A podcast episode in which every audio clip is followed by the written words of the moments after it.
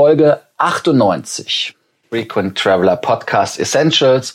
Heute geht es um den umweltschonendsten Flug der Geschichte.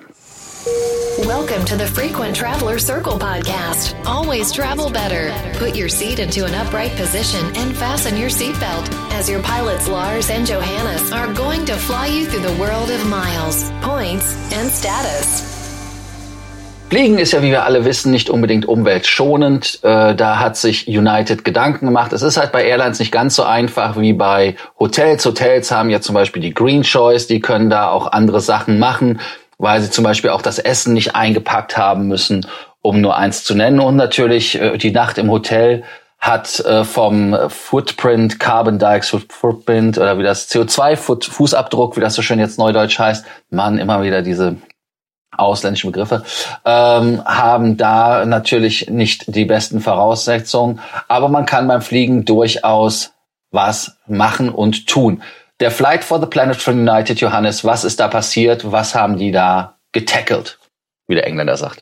Ja, du hast es ja angesprochen. Für Airlines ist es deutlich schwerer als für andere Branchen, CO2 oder umweltfreundlich, CO2-neutral oder umweltfreundlich zu operieren. Ähm, nichtsdestotrotz hat sich United mal Gedanken gemacht, wie könnte man einen Flug denn so umweltfreundlich wie irgendwie nur möglich machen und haben dann den äh, so selbstbenannten umweltfreundlichsten äh, kommerziellen Flug in der Geschichte der Luftfahrt. Die Amerikaner haben es ja immer sehr gerne groß operiert. Der Flug ging von Chicago nach Los Angeles und man hat eben ganz viele verschiedene Sachen kombiniert. Einerseits hat man das Flugzeug mit Bio-Kerosin betankt, also Kerosin, was nicht äh, wie sonst üblich eben aus der Erde gefördert wird und somit fossiler Brennstoff ist. Außerdem hat man den Flug mit sogenannten CO2-Zertifikaten ausgeglichen. Also man hat im Prinzip Geld dafür bezahlt, dass jemand anders CO2 einspart oder aus der Luft nimmt, zum Beispiel durch Projekte, wo dann Bäume gepflanzt werden oder ähnliche Maßnahmen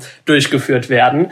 Außerdem hat man verschiedene weitere Maßnahmen ergriffen. Zum Beispiel hat man in dem Flug ähm, auf Einwegplastik verzichtet. Also man hat Essen serviert, was eben nicht wie sonst verschweißt und verpackt war und hat außerdem geschaut, dass man eben beim Taxiing am Flughafen, wo ja sonst auch immer Kerosin verbrannt wird, was in der Form gar nicht nötig ist, dass man das eben auch minimiert. Lars, was genau ähm, findest du, sind da die interessanten Maßnahmen, die sich andere Airlines als Beispiel nehmen könnten? Und welche Maßnahmen wird man wohl hier mal probiert haben, aber in der Realität eher schwer umsetzen können? Ja, also im Prinzip die Maßnahmen, die ja eingeleitet worden sind, sind ja fast alle von allen Fluggesellschaften ja umzusetzen fängt ja dabei an mit dem Treibstoff, dass man also auch Treibstoffe jetzt äh, in einem anderen Verhältnis einsetzen kann, zum Beispiel 30 zu 70, äh, um damit verglichen mit dem Kerosin den äh, Biotreibstoff äh, zu nehmen, der dann auch die Treibhausgase reduziert. Äh, man kann halt bei der Geschichte ja auch sagen, United hat ja auch den Plan bis 2050 den CO2-Fußabdruck zu halbieren und das ist damit wirklich möglich, weil man ganz einfach innerhalb äh, der nächsten zwei Jahre, glaube ich, wenn ich das richtig im Kopf habe, mehr als äh, 38 Millionen Liter, also 10 Millionen Gallonen für die, die in Gallonen rechnen, ähm, ja, äh, äh, reduzieren kann. Insofern, das ist ein Punkt, den jeder machen kann. Dann Abfallvermeidung in der Kabine, das kann natürlich auch jeder machen. Das heißt also, dass man einfach bei den Snacks, die man gibt, darauf achtet, dass dort wenig Verpackung ist oder aber wenn Verpackung genutzt wird, dass diese vielleicht auch recycelbar ist. Die Becher, das ist ja ein ganz großer Dorn bei mir im Auge, die werden äh, leider nicht recycelt, äh, weil man diese Plastikbecher benutzt. Ich hatte irgendwann mal bei Eurowings oder so jemanden gesehen, der seinen eigenen Kaffeebecher hingehalten hat. Ich habe zuerst gedacht, hm, das ist clever um da eventuell mehr Kaffee zu bekommen.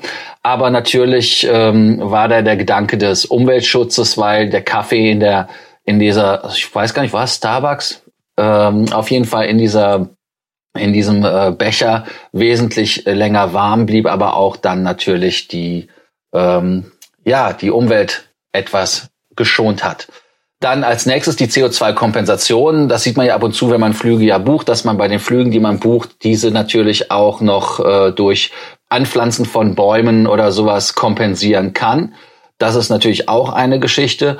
Und ähm, was hatte ich überlegt? Ähm, dass ähm, natürlich man kann die Bodenfahrzeuge kann man ja auch umsetzen, äh, um ähm, umdisponieren, hätte ich fast gesagt, kann man auch von Verbrenner auf Elektroauto um äh, schwenken. Gab zwar beim Lufthansa Horn Circle Service da ja das Problem mit dem Mercedes, der umweltfreundlich war, aber für die Kurzstrecken dann doch dann ein Problem hatte. Äh, der Wagen ist ja dann quasi ausgeflottet worden, was ja damit auch dann endete, dass Mercedes ganz bei Lufthansa Horn Circle Service ausgestiegen ist. Johannes, wie war das nochmal ganz genau mit dem Horn Circle und dem Auto und Öko? Ja, ganz genau. Man ist dann mit guten Intentionen gestartet und hat die S-Klasse als Hybridversion sich genommen. Allerdings gab es da wohl im Endeffekt Probleme damit, dass dieses Auto einfach nicht dafür gemacht ist, ähm, mit 30 kmh einen Kilometer über das Vorfeld zu zuckeln und dann wieder zurückzufahren. Also das hat das Auto einfach belastet, weil es darauf nicht ausgelegt ist. Andererseits wird auch gemunkelt, dass Mercedes die Autos mehr oder weniger kostenlos bereitstellen musste und man das so als äh, Marketingausgabe dort abgeschrieben hat und sich dann einfach nochmal gefragt hat, ob man jetzt wirklich ähm, dadurch eine so große Imagewirkung erzielt, dass man das Ganze tun sollte. Aber du sprichst es an, also das ist eine Initiative, die auch viele Flughäfen ergreifen. Da gibt es viele Projekte an unterschiedlichen Airports, umweltfreundlicher zu werden. Zum Beispiel auch der Airport in Stuttgart ist da meines Wissens nach relativ aktiv, dass man einfach schaut, wo man ähm, Kerosin oder Emission einsparen kann, dass man das da auch tut. Und dann der zweite große Punkt, den du angesprochen hast, ähm, da frage ich mich auch jedes Mal, wenn das Essen aus so kleinen Aluschälchen serviert wird, ähm, gerade in der Economy Class, ob das denn wirklich sein muss. Ein durchschnittlicher Flug, und da sprechen wir nicht über Langstreckenflüge, sondern über ganz normale Flüge, äh, produziert ja schon über 30 Kilo an Abfall. Und das ist meiner Meinung nach so der Punkt Nummer eins, wo man anknüpfen sollte, weil da kann man ohne große langfristige Investition einfach mit jedem Flug einiges an Plastik sparen und das hätte natürlich auch schon einen sehr großen Einfluss. Ja, also wir können einfach nur als Fazit ziehen, wir begrüßen unsere Freunde in Amerika, dass sie da den Lead übernommen haben und auch diesen Flug Flight for the Planet geplant und gemacht haben. Das ist eine Top-Geschichte. Ich denke, es sollten viele Fluggesellschaften sich da eine Scheibe nicht nur von abschneiden, sondern eine ganz, ganz dicke Scheibe von abschneiden denn Fliegen muss wirklich ökologischer werden. Man muss auch an den Stellschrauben arbeiten, die schnell zur Funktionsweise der Treibstoffreduzierung beitragen. Ja, komisch gesprochen, aber trotzdem, also Treibstoffhaus, Treibhausgase müssen reduziert werden. Äh, ganz wichtig. Und deshalb darf man da nicht weiter warten.